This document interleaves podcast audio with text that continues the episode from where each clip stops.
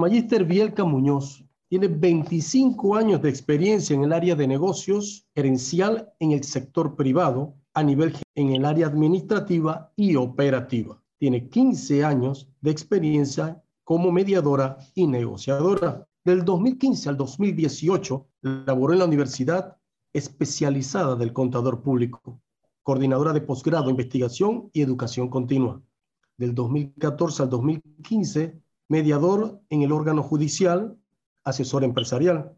Del 2012 al 2014, laboró en el IFARU, Instituto para la Formación de Recursos Humanos, como subdirectora de finanzas. Además, en cuanto a la experiencia docente, 25 años de experiencia en el área de negocios y a nivel gerencial en el sector privado en área administrativa y operativa. En el 2000, hasta la actualidad, catedrático de la Universidad de Panamá, Centro Regional Universitario de Panamá Oeste. 1995 a la actualidad, catedrático Universidad Latina, por más de 20 años coordinadora de programas de capacitación y desarrollo de recursos humanos. 2009 a la actualidad, coordinadora y facilitadora de diplomado Métodos Alternos para Resolución de Conflictos, clientes, Ministerio de Trabajo y Desarrollo Laboral, IPEL, Caja de Seguro Social, ACODECO, Ministerio de Educación. En 2018 a la actualidad, coordinadora y facilitadora de diplomado en relaciones laborales. Ella es la magíster Bielka Muñoz, quien esta mañana nos acompaña. Bienvenida, magíster Bielka. Los micrófonos son suyos esta mañana. Listo, muchas gracias, profesor. Eh, gracias a todos, principalmente pues eh, del Capagama, que ya estuve revisando también la trayectoria internacional. La verdad que es un fantástico eh, organismo. espero que en Panamá podamos seguirles apoyando en todos los proyectos que tienen. Esto hay que hacerlo. Me gusta mucho que, que ya también estemos entrando en, en todos estos entornos y que principalmente pues los educadores estén a la vanguardia de un centro eh, de atención de todo el mundo. Estamos al frente de la educación de todos los niños, adultos y profesionales. Esto es algo que no acaba y que bueno, en esta época que, que estamos eh, viviendo, entra para nosotros todavía con mucha más fuerza el compromiso de hacer un trabajo, aunque sea remotamente, bien hecho que esto es el medio, ahora entramos en el mundo de nuestros jóvenes, la virtualidad y la tecnología. Bien, yo les preparé una presentación bastante sencilla, fácil de, comprender. Es un tema que ya pues he tenido la experiencia de compartir con Meduca. Eh, comentaba yo aquí antes de empezar a una de las compañeras que realmente es una de las experiencias más divertidas que yo he tenido en mi vida como facilitadora fueron, nadie quería los grupos de Meduca porque son muchos, porque los profesores son complicados, porque, y yo recuerdo que la profesora Mirna me decía, que tú nos puedes ayudar. Yo, claro, me voy para allá y cuando empecé a entrar en ese mundo de estos docentes, la verdad que ustedes sí son divertidos. Me he divertido más que una fiesta. Era para mí una alegría. para lo que otros eran un estrés, para mí era una diversión. Y entonces, pues las pasé muy bien. Yo creo que aquí habieron algunos que han estado conmigo en esos talleres vivenciales donde hemos explorado de todo, ¿no? Hasta debates, porque también he tenido enfrentamientos que tuve que vivir. Me recuerdo bien cuando tuve la experiencia con Colón y con Ayala y me dicen los profesores de Colón que yo no creo en eso. Eso de mediación que va, son, eso es puro cuento de Disneylandia. Y después, ¿cómo quedamos? Haciéndola, buscándola y entendiendo y aprendiendo. Así somos los docentes, ¿verdad? Pero bueno, esto es lo más, eh, para mí, lo más emocionante que he podido yo vivir y la verdad que me hace falta. Espero que cuando ya nos podamos ver, podamos entonces volver a, a estar en, en, en contacto físico y poder compartir con ustedes. Bien, Em, vamos a empezar entonces eh, con mediación en entornos educativos.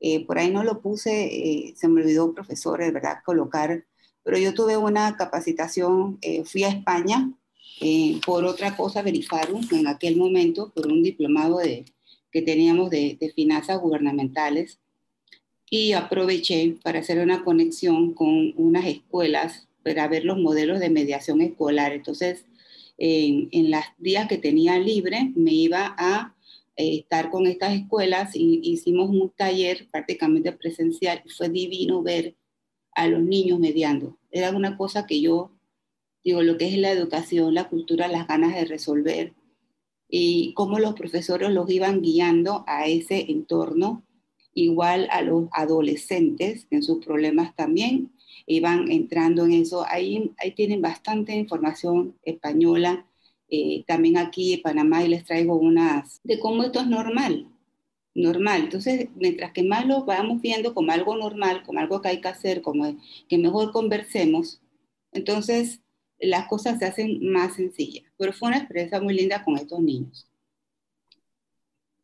Eh, lo que vamos a hacer hoy, vamos a hablar de qué es la mediación, para hacer un repaso, que sé que ustedes lo conocen, pero vamos a hacer un repasito Luego vamos a entrar en la mediación escolar, que es la mediación escolar como estrategia para la gestión de conflictos. Luego vamos a ver las fases del proceso de mediación, las fases para llevar a cabo la mediación escolar de un conflicto, cómo se implementa y las cualidades del mediador escolar. Eso es lo que vamos a ver ahora en, la, en la mañana de hoy. Bien, ¿qué es la mediación? Entonces, cuando hablamos de mediación, siempre pensamos en que hay alguien que se tiene que encargar de resolver el problema. Y lamentablemente eh, no es así. La mediación es una técnica, una, es una, prácticamente como una, una técnica, una herramienta que utilizamos eh, aquellas personas que estamos formadas para hacerlo, porque esto es importante que lo digamos, ¿verdad? No todos podemos hacer mediación, pero consiste en una estrategia que utilizamos, un método para resolver en forma pacífica una situación conflictiva y a, su vez este método permite que yo intervenga como un facilitador de la comunicación de dos partes. Yo no soy el responsable de que se llegue al acuerdo. El acuerdo se llega en forma de la voluntariedad de las partes. Mi trabajo simplemente es ayudar a estas personas a que logren escucharse, eh, logren entenderse y logren encontrar un punto afín para solucionar su disputa en un acuerdo. Pero nosotros en mediación no damos soluciones ni somos los responsables, Es tratar de intervenir que las otras personas sean las que lleven a un acuerdo. Entonces, decimos entonces que es una estrategia de resolución pacífica en la que se ofrecen personas eh, con un conflicto a sentarse juntas voluntariamente, porque también es una acción voluntaria, no es obligada, y que este tercero puede entonces ayudarlos a ellos a entender las situaciones de conflicto y lograr un fin o un acuerdo. Entonces, ¿qué hacemos nosotros para este proceso de mediación eh, funcione? Entonces, para que estas dos personas enfrentadas puedan llegar a un acuerdo, lo que hacemos primero es entender la situación que se está pasando. Luego logramos que estas personas busquen por ellos mismos, a través de lo que se están viendo, los intereses en común y lo que realmente esperan para poderlo resolver y lo acepten. ¿Qué resultado tenemos al final de, esta, de este proceso? Bueno, que la relación se salva, la relación logra continuar, perdura y es importante, ante todo, en un proceso de mediación, lograr salvar la relación. Es lo que nosotros hacemos. En las experiencias pues, que he tenido en mediación, los he visto en diferentes entornos, entornos laborales, entornos de familia, eh, también mucha mediación familiar y, ayuda mucho a que las personas no terminen en una ruptura, sino que logren escucharse a través de, de, un tercero que les ayude a poder manejar estas emociones que a veces afloran natural, pues, pero uno trata de buscar las maneras en que ellos eh, se puedan conectar en forma fácil. En el sector escolar, les adelanto aquí, yo tengo un proyecto que todavía no puedo publicar, pero hay una escuela con que estamos trabajando. Nos cayó la pandemia, pero vamos a esperar que se corrija, se arregle todo esto porque ya teníamos casi montado nuestro proceso de mediación, ya los chicos estaban entrenados, los profesores también, y vamos a empezar ya a hacer una mediación escolar con un proyecto mío, pues personal, y este, auspiciado pues por eh, una escuela eh, privada que me permitió entrar, creen en la mediación escolar, y lo, están, lo iban a estar pues aplicando ya como su área, su espacio y todo. Así que por ahí ya más adelante les tendré la oportunidad, les puedo compartir los resultados que hemos tenido. Bien, tenemos entonces em, que el conflicto en una mediación escolar, el conflicto debe entenderse como una parte de la vida humana porque la diferencia de opciones, deseos e intereses son inevitables entre las personas entonces, aquí a veces pensamos, ¿verdad?, que lo más importante en el conflicto es que mi parte sea resuelta. Yo quiero eh, ganar mi parte y el otro también quiere ganar su parte. Y a veces no nos damos cuenta que ambos estamos discutiendo por lo mismo, porque no nos hemos escuchado, porque no hemos tenido el tiempo para poderle dar espacio que la otra persona realmente manifieste su eh, interés porque pensamos únicamente en nosotros. Entonces, la mediación escolar es una estrategia que se utiliza eh, eh, exactamente para lograr los conflictos que se abordan en el entorno educativo y que a través de, esa, de ese desarrollo, de, ese, de esa manera de cómo nosotros lo estamos haciendo, inclusive nos ayuda a conocer a nosotros mismos, nuestras debilidades y fortalezas y también conocemos más a las otras personas. Es para mí un proceso eh, eh, básico y, que se va dando solo. La mediación escolar, estrategia de gestión de conflictos, y hablamos que en las instituciones educativas se reclama contar con técnicas y procedimientos eficaces para resolver los conflictos de un modo práctico. Entonces aparece la mediación como una alternativa. ¿Qué permite esta mediación? Bueno, permite repensar cuando dos personas tienen disyuntivas, ahí tenemos nosotros pues nuestra comunidad educativa, cuando los padres tienen alguna diferencia con los docentes, cuando los docentes tienen alguna situación con alumnos o con los niños o con los padres de los niños. Entonces buscamos la forma de poder empezar a, a repensar lo que ocurrió, aprender de lo que está pasando y a reconocer el conflicto como una multicausal y manejar ese enojo personal para poder entonces abrirse al vínculo transparente, genuino con el otro. O sea que realmente aquí es eh, como pareciera pues sencillo, pero no es tan sencillo, bastante eh, eh, desgastante a veces y complicado a veces cuando uno asiste pues, a sesiones de,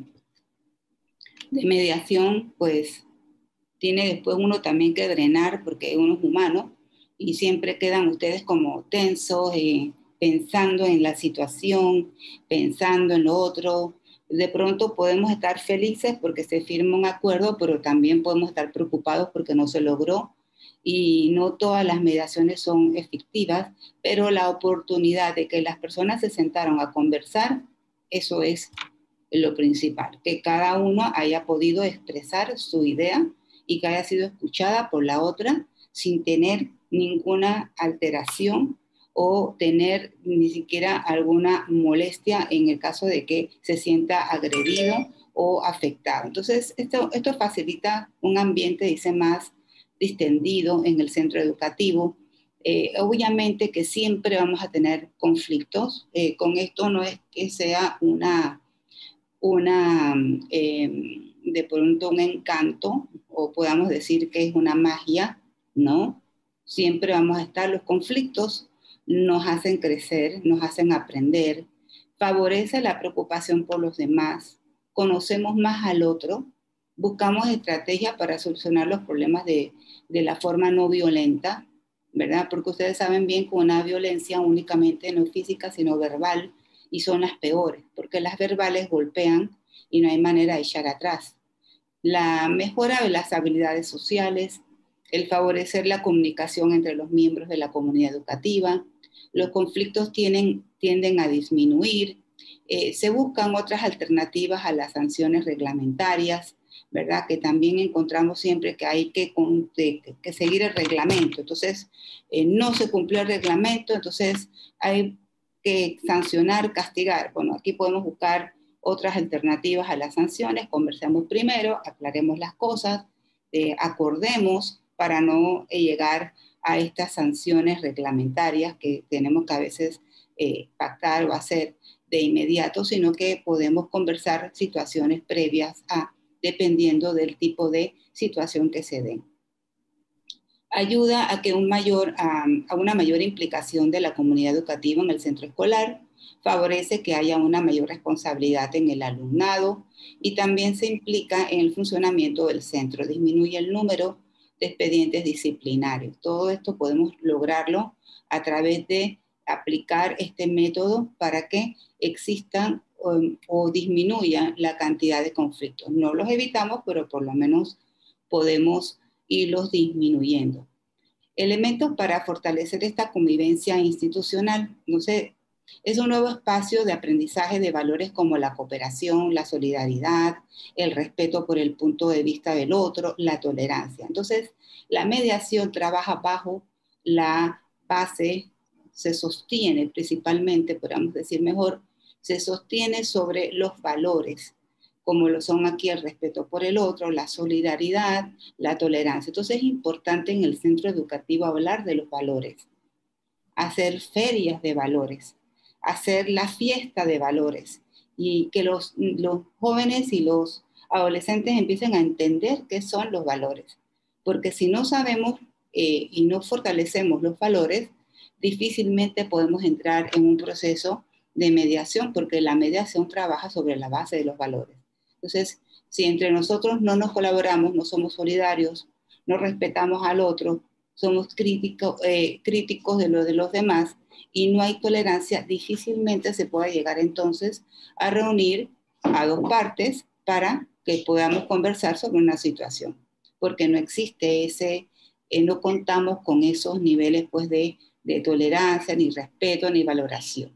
Entonces es importante eh, que hagamos eso. Yo una vez en una de las empresas que a veces me, me llaman, me decía la jefa que, que ella estaba cansada de los problemas, que estaba cansada de los líos, que la gente peleaba mucho, que la gente... Entonces, eh, obviamente, eh, ¿por qué estaba pasando eso? Porque había poco personal, mucho trabajo, mucha presión, eh, porque se sentían castigados, porque se sentían desatendidos.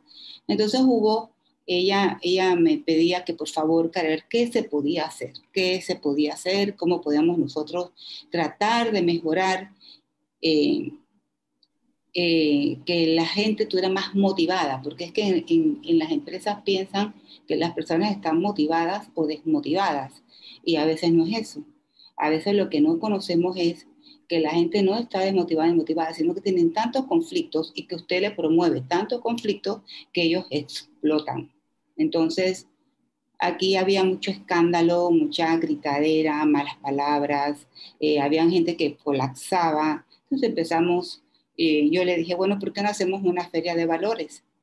De valores, ¿sí? Vamos a hablar, vamos a hacer una dinámica, permítame un tablero, un, tablero de corcho, y ahí vamos a empezar a trabajar en la semana, vamos a invitarlos a una, un desayuno y hablamos entonces un poquito de la importancia de los valores, de la salud eh, laboral y empezamos a ver de cómo nosotros estamos conviviendo y empezamos a, agarrar los lunes, los martes, los miércoles y cada uno y eh, cada, cada día íbamos colocando en ese tablero un valor y ellos voluntariamente en sus acciones iban colocando unos posit así como más o menos ustedes ven en la imagen que tengo yo aquí atrás, de cómo ellos aplicaron ese valor en esa semana.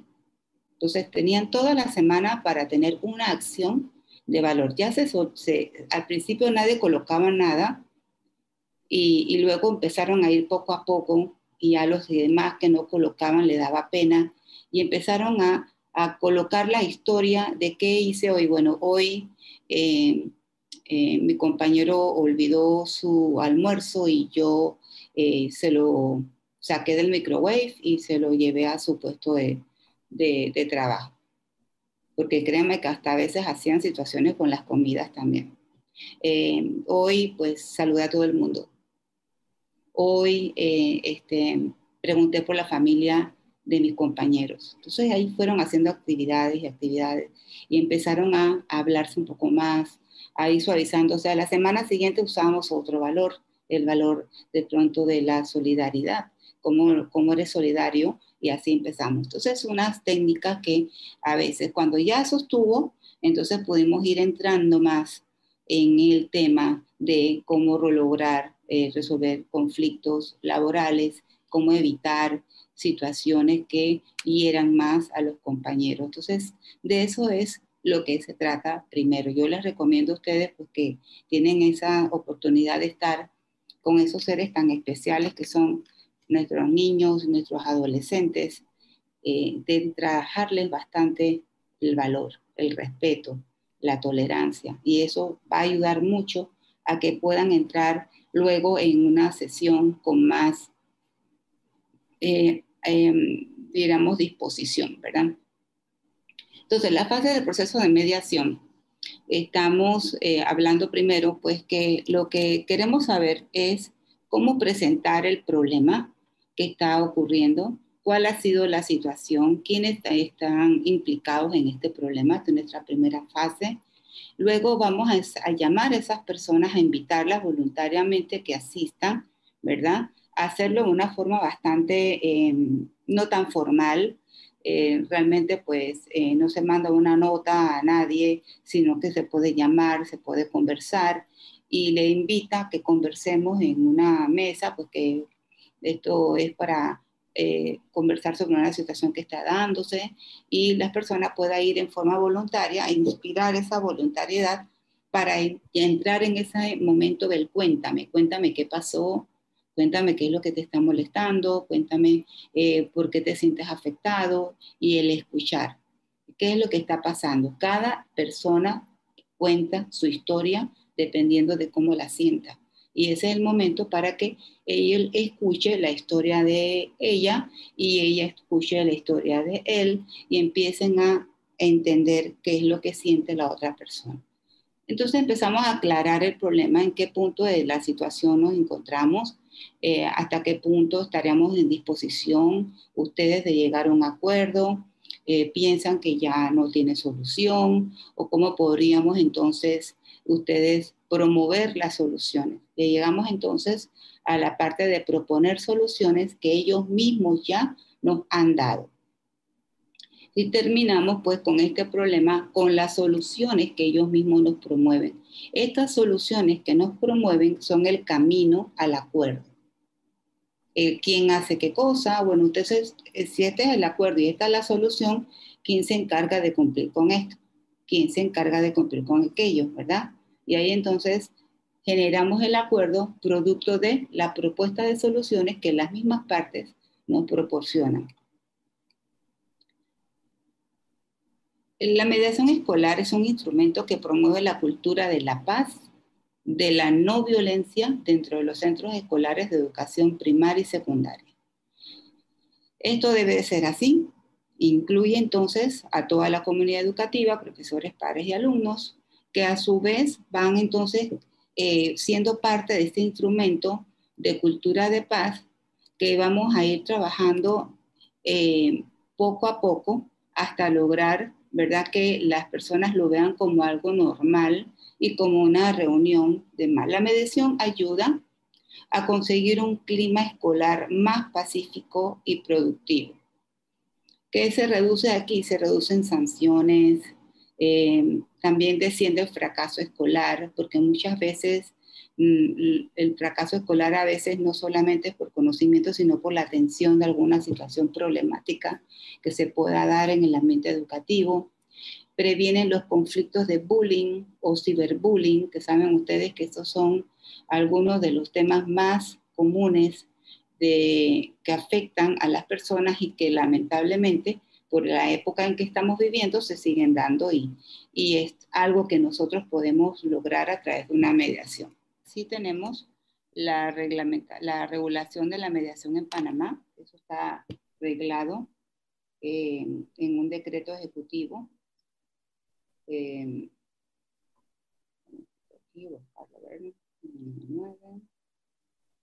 del 2000. Eh, vamos a ver acá.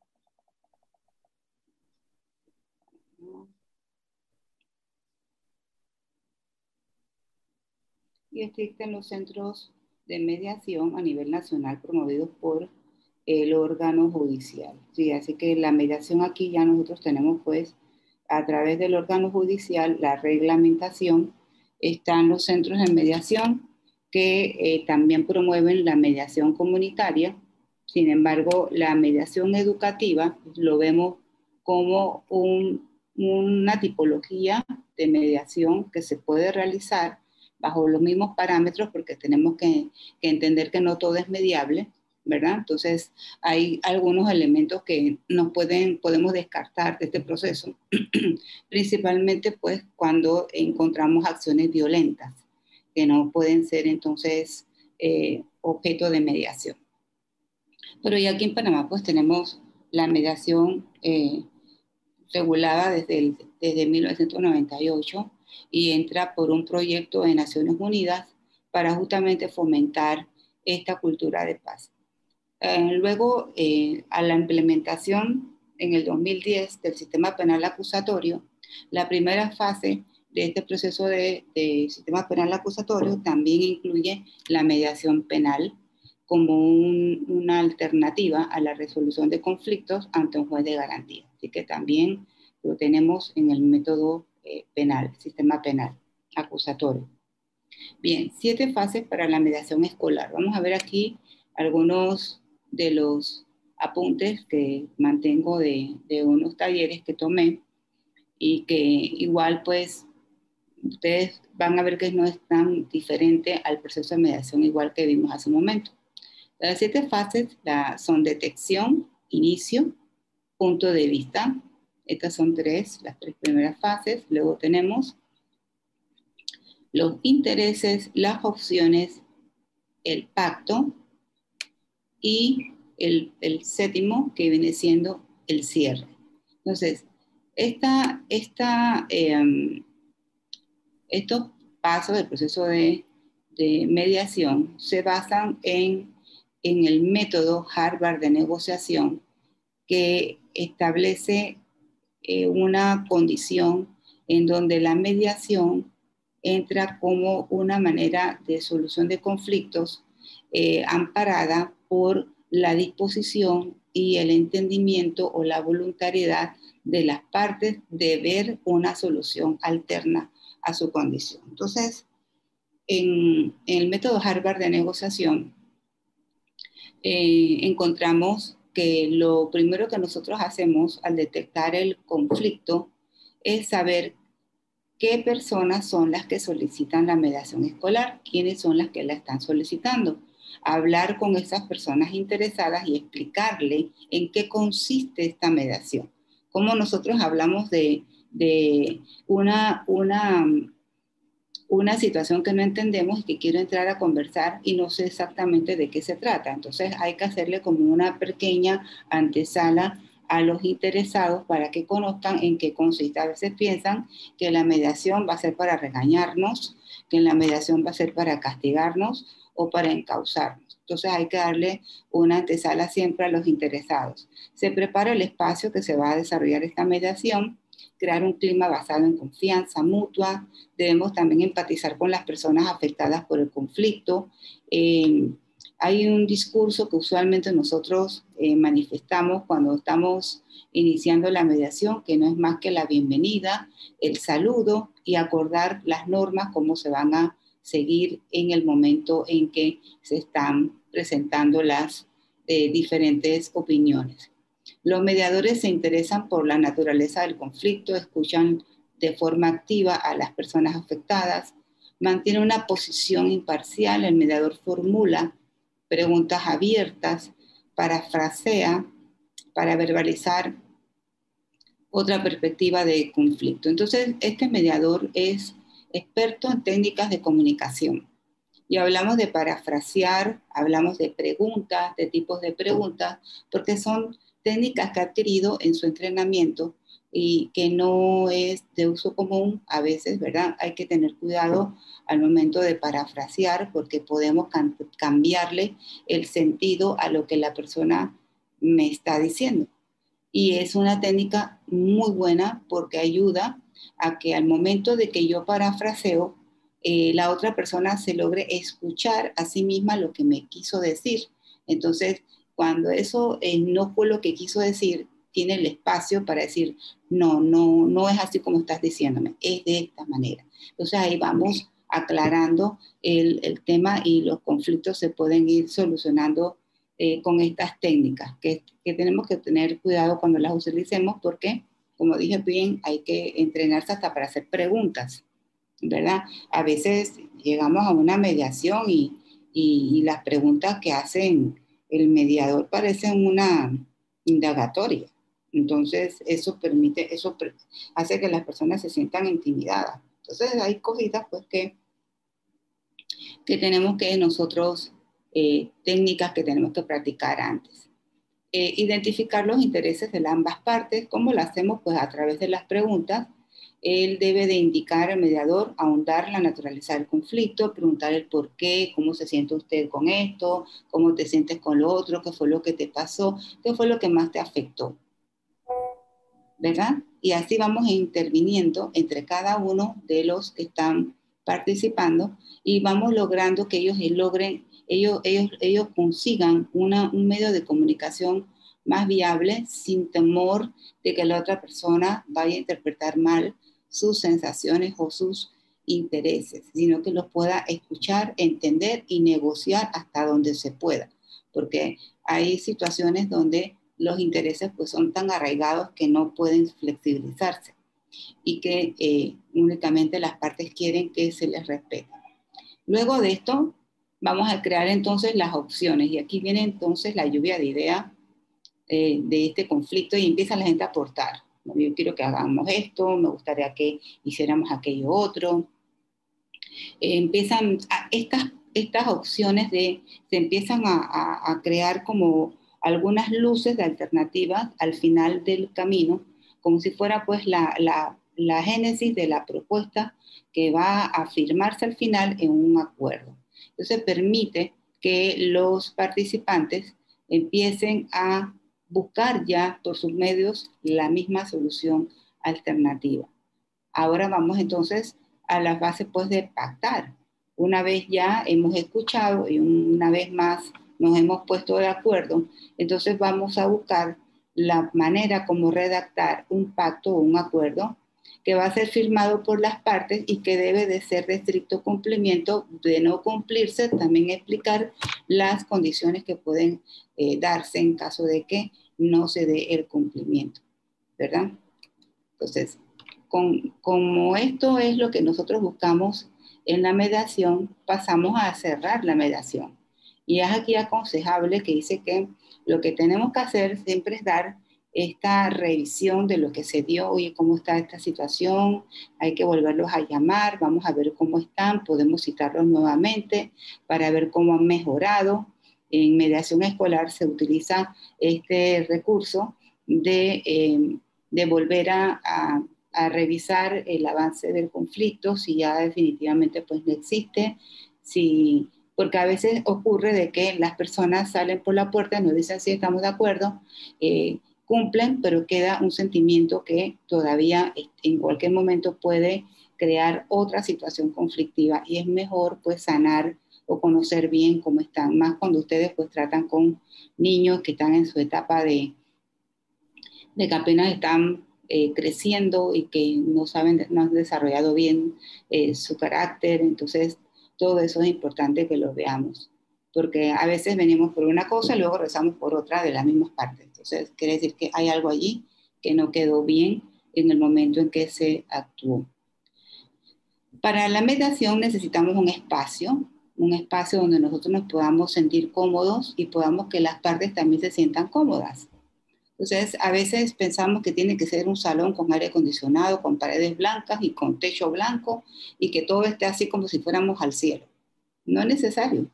Inclusive nos podemos sentar en una banca al aire libre, eh, que me gusta más a mí, sentarnos así, bueno, en época de verano sin lluvia, ¿no? Nos sentamos ahí a coger brisita y empezamos a hablar de una situación que se ha dado. Me ha tocado, por ejemplo, allá en el fantástico Centro Regional de Panamá Oeste, que tenemos áreas verdes. Me ha tocado a veces ayudar a, situaciones tipo mediación entre colegas, entre estudiantes, entre estudiantes también bastante. Yo hago mediaciones en, en, la universidad y, me ha ayudado mucho porque eh, yo necesito que los chicos desarrollen algunas cosas y logran a veces empezar a entrar en conflicto. Entonces ahí tratamos de eh, em, ¿cómo se llama?, de conversar más, de, limar asperezas y, y los proyectos salen adelante. Pero sí es, bueno, como uno ya maneja la técnica, ¿verdad? Uno puede conseguir un lugar abierto o un salón. Inclusive a veces pensamos que tiene que ser aquí, como dicen los autores, un espacio cerrado o abierto, pero sin interrupciones, mesa redonda preferible, pero si no hay mesa redonda, hacemos un círculo con sillas, pues así como, como yo entrenaba a los profesores de Meduca, no nos daban mesa redonda. Encontramos una mesa rectangular como la que ven ustedes aquí. Y bueno, yo dije, bueno, son tres sillas, vamos al centro y nos sentamos, ¿quién va a ser de mediador? Y empezamos a jugar con los roles, esta es una parte, esta es la otra, este es el mediador y empezamos a rotar a los compañeros en esas sillas para hacer el entrenamiento y eran tres sillas, una frente a la otra haciendo un circulito y ahí aprendían ellos a aplicar las técnicas. Era lo más divertido ahí con esas, esas dinámicas y esos talleres. Iban pasando uno con otro. Bien, solo hay un ejemplo de lo que es la escucha, la comunicación y cómo debe de funcionar el mediador. Si se dieron cuenta en el vídeo, hubo mucha escucha y mucho contacto visual, ¿verdad? Entonces, esto permite que las personas puedan de pronto eh, inspirarse en tratar de lograr la comunicación o la conexión. Cuando ya uno no podía, miraba a otro y el otro, y al final, y si se fijan en la comunicación, le dice inclusive, tienes razón, o lo podemos hacer de otra manera, cómo lo quieres hacer tú, cómo lo hubieras hecho yo, y las alternativas le parecieron un poco eh, increíbles, pero sin embargo es así como funciona y esas son las cualidades que debe de tener un mediador, saber escuchar, saber respetar el criterio del otro. Ahí ninguno se molestó en ese momento, ¿verdad? Estaban como ya casi alterándose, como cansándose. Sin embargo, fluye la comunicación y la empatía. Entonces, entre las cualidades que debe tener un mediador escolar está establecer normas, porque tenemos que establecer las normas del juego, quién habla de qué, quién dice qué cosas, eh, qué se puede cumplir, qué no es permitido, escucha activamente, como vieron ustedes, ¿verdad? Le escucha, no juzga, no critica, no sanciona, no da soluciones, sabe parafrasear, sabe pactar. Estas son las, eh, realmente las condiciones que debe de tener un mediador escolar o un mediador que desarrolle esta actividad. Bueno, hasta aquí la presentación. Espero que haya sido de, de fácil comprensión para ustedes y estoy abierta a cualquier consulta que quieran hacerme. Agradecemos la exposición muy atinada de la Magister en la mañana de hoy. Bielka Muñoz. Eh, tenemos algunas preguntas de los participantes en esta mañana de, esta, de, esta, de este webinar. Y tenemos también que recordamos la, la exposición tuya en el módulo de mediación, en aquel diplomado de líderes educativos, allá por el año 2017. Creo que fui, participé yo y usted era nuestra facilitadora y la recordamos muy gratamente, ¿no? Y el módulo también muy interesante. Bien, tenemos una pregunta aquí que dice, ¿cómo podemos mediar con los estudiantes cuando existe acoso escolar? Sí. Es una pregunta que me llega. Allí en la, en la presentación les hablaba un poco de, de fomentar los valores, ¿verdad? Entonces, lo primero que tenemos que hacer es suavizar ese ambiente en que estamos trabajando y llevarlos a los chicos a entender lo que es el respeto, lo que es el, el valor por el otro, eh, lo, que, lo que significa lo previo antes de llegar a una condición. Pero sí se puede mediar acoso, se puede conversar con las condiciones en que una persona se siente aludida por otra y se debe de que la otra persona que es la que está haciendo la acción eh, logre por lo menos, ya le digo, un reconocimiento de que eso está equivocado. Pero si el chico no tiene valores formados, entonces él va a pensar que lo que le está haciendo no es ningún problema. Por eso que la primera clave para esto es eh, hablar con los jóvenes y explicarle y hablar sobre los valores, porque si no van a pensar que es normal. Eso no está pasando y lo van a negar y no, no vamos a poder llegar a acuerdos nunca. Tenemos dos preguntas más. Después de dos años de pandemia y el retorno inminente a clases presenciales, ¿existe algún modelo o protocolo de mediación que podamos utilizar en los centros escolares? Eh, bueno, luego de pandemia o durante la pandemia, nosotros hicimos mediaciones virtuales. Inclusive, así como estamos conversando ahorita, yo eh, traté, pienso que de pronto, si ahora con esta situación que estamos volviendo al centro de, y los padres no pueden porque no pueden llegar al centro educativo o de pronto fueron contagiados. Se busca un método alternativo como este que estamos conversando ahorita y podemos hacer hasta una mediación virtual. Yo no, no pienso que ahora ya habrá como más eh, eh, aceptación de parte de los padres por un celular, buscar la forma de cómo comunicarnos con ellos, pero sí se puede conversando y bueno, si ya la quieren hacer presencialmente, son solamente tres personas, así que ahí no debe de haber un foco de infección que se vaya a generar. Son solamente tres personas que guarden distancia y se utilicen las normas de, de higiene necesarias por el asunto de que se dé la conversación. Eso sí es importante, por eso podemos hacer tanto presencialmente como en formato virtual. Yo he atendido varias mediaciones ahora virtuales y con gente que está en diferentes provincias. Me tocó para una empresa que el sindicato se le estaba levantando por el asunto de los contratos estos suspendidos. Hicimos una mediación, conversamos con la gente del sindicato, la empresa también estuvo conectada y facilitamos allí la comunicación y lo hicimos virtualmente. Entonces, eso es importante, ustedes conozcan también Estamos también atendiendo en, en, la minera, que tiene tantos casos, ¿verdad? Yo no voy a la minera, yo fui, trabajé, entrené gente allá y lo que hago es conversar por, por Zoom. Porque ustedes saben que es el hacinamiento de personas en el, lugar donde están puede promoverme, pues me puedo enfermar. Así que, eh, pero sí se puede hacer, sí, porque no son tantas personas las que participan de una sesión de mediación. La, tercera pregunta, yo creo que ya la contestó, pero de todas formas la voy a leer. Dice, ¿cómo mediar con los padres de familia la primera semana de clases cuando quieran ingresar a los predios de las escuelas existiendo los protocolos de prevención? Sí. Por eso le digo, lo que, los que dan las normas y las pautas son los mediadores. Entonces ustedes tienen que establecer cuáles van a ser las condiciones. Podemos aceptar al padre de familia que venga, pues inclusive eh, ustedes le piden su tarjeta, ahora si está vacunado, eh, si no ha tenido contacto con nadie, para prevención y para poder estar en una reunión. Y se pueden sentar en forma separada y se conversa.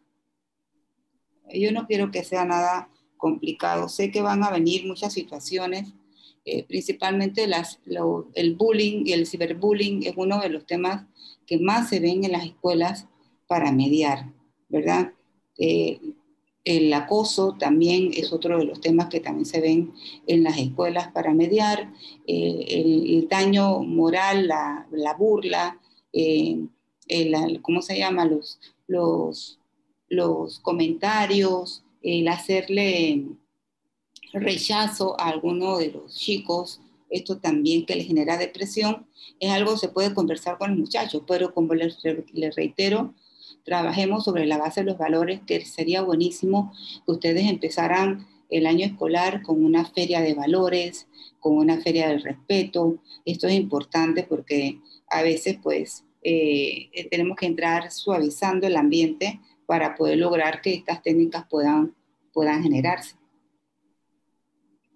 Le damos las gracias a la Magister Bielka Muñoz por, por esta mañana tan importante, esto que nos ha compartido sobre mediación eh, en entornos educativos. Interesante todo lo planteado, las preguntas y también que tenemos participación de los, los que nos van a suceder en, en las aulas de clase, los que nos van a reemplazar, que son los estudiantes de, de la Facultad de Educación del Centro Regional Universitario de Panamá Oeste, que también están aquí presentes en la mañana de hoy.